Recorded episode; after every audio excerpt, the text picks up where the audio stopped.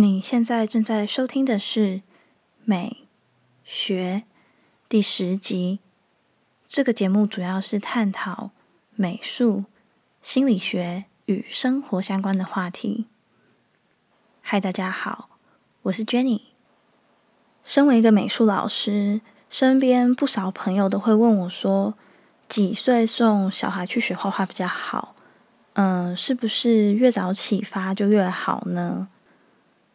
老实说，我觉得这是一个还蛮复杂的问题，因为以美术老师的角度呢，普遍来说，很多人对美术教育并不是很重视，所以如果有家长愿意让小孩去学画画，我觉得这是一个听起来让人就是很开心，然后很兴奋的一件事情。以家长的角度呢，我想如果是可以，就是花钱。然后请专业的老师帮我栽培小孩的话，我觉得这是一个也很不错的选项，就是可能既省时间，然后又可以自己可以休息一下。那如果是一个好的老师的话，又可以花全时间去栽培这个小孩。不过，如果今天你是我的朋友的话呢，我就会很诚实的告诉你。嗯，不要太急着送孩子去学画画，这又是为什么呢？其实有蛮多不同的原因，不过也是我个人的看法。那我们就继续听下去吧。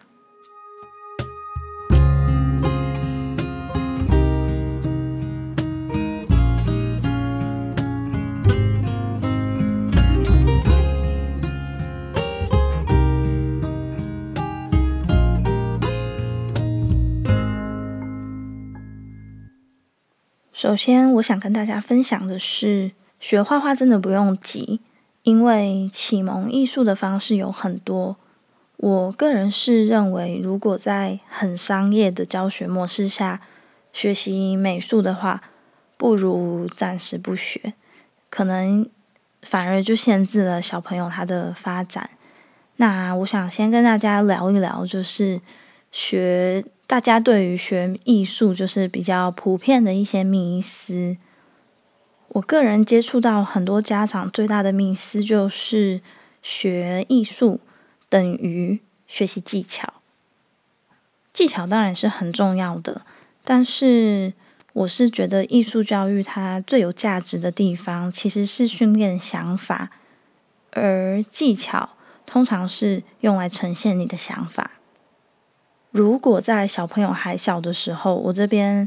呃指的可能是在小学，就是六七岁之前去学习过多的技巧的话，呃，其实很有可能就限制了孩子的创造力。这也是为什么我个人对于一些坊间的美术课程可能会有一些些的疑虑，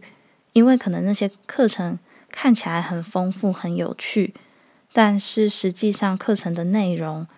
当然不是所有的课程，就是有一些可能它的课堂的内容比较看重于就是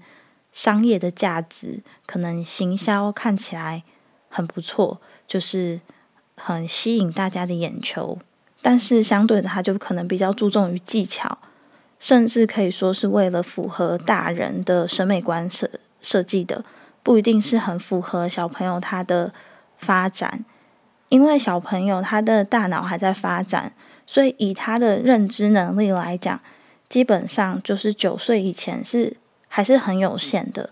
所以如果他在他的认知，就是他的脑还没有成熟的情况下，学习某一些的绘画技巧，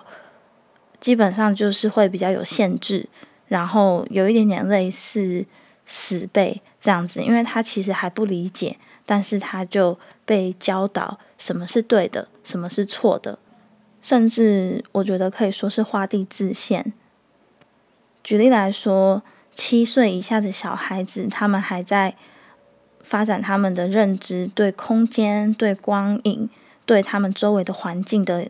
了解，所以就还不是很成熟。如果这个时候呢，告诉他们说空间不够立体。然后光影不够准确的话，其实对小孩子来讲，他还不是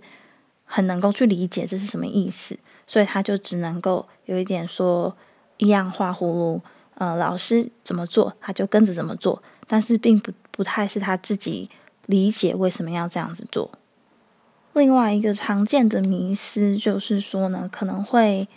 呃过度看重作品的价值，就是说最后的这个做完的作品。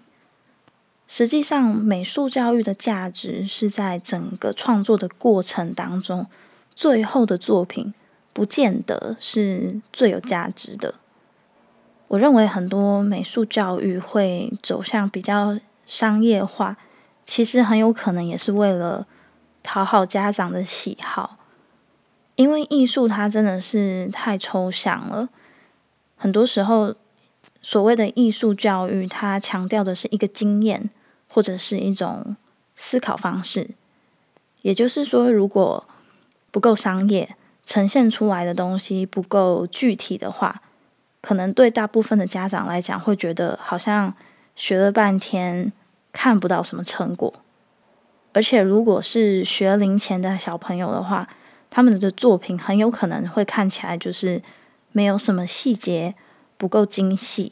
所以有一些美术课，可能就为了要让家长觉得说钱花的很值得，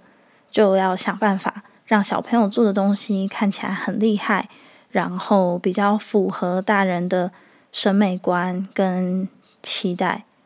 但是相对的，对于小朋友的经验来讲，可能就会比较有所限制。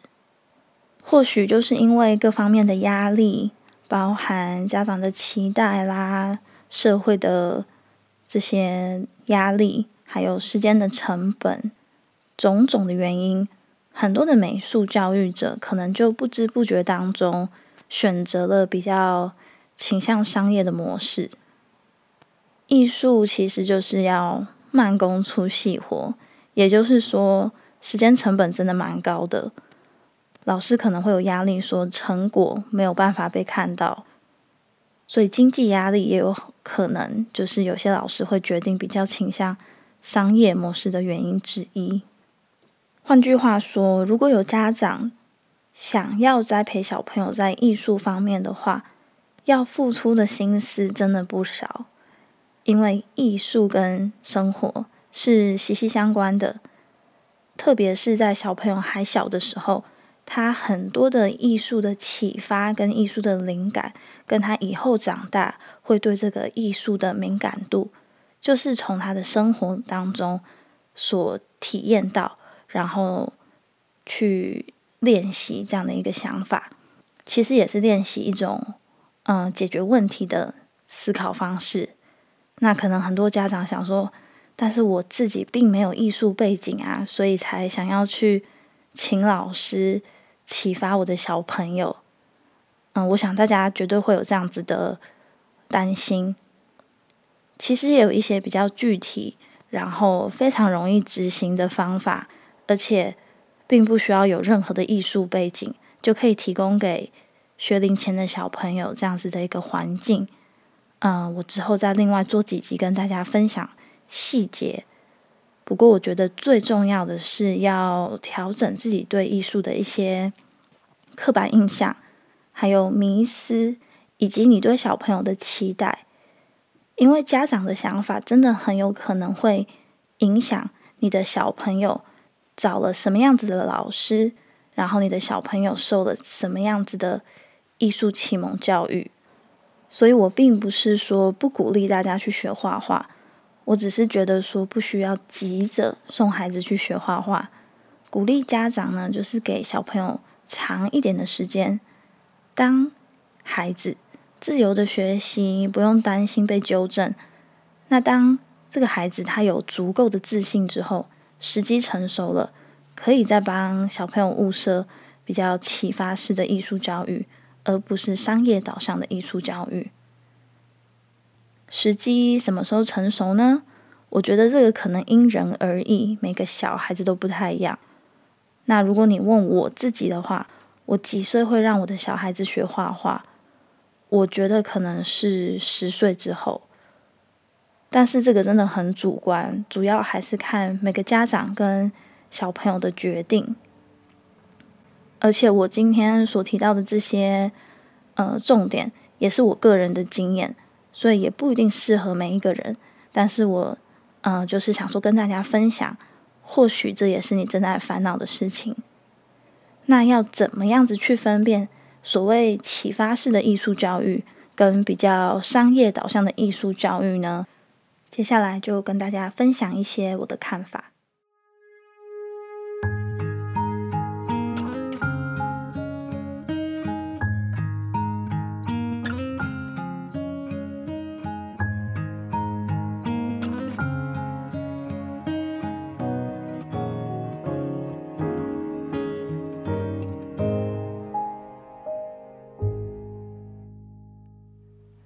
既然技巧不是最重要的，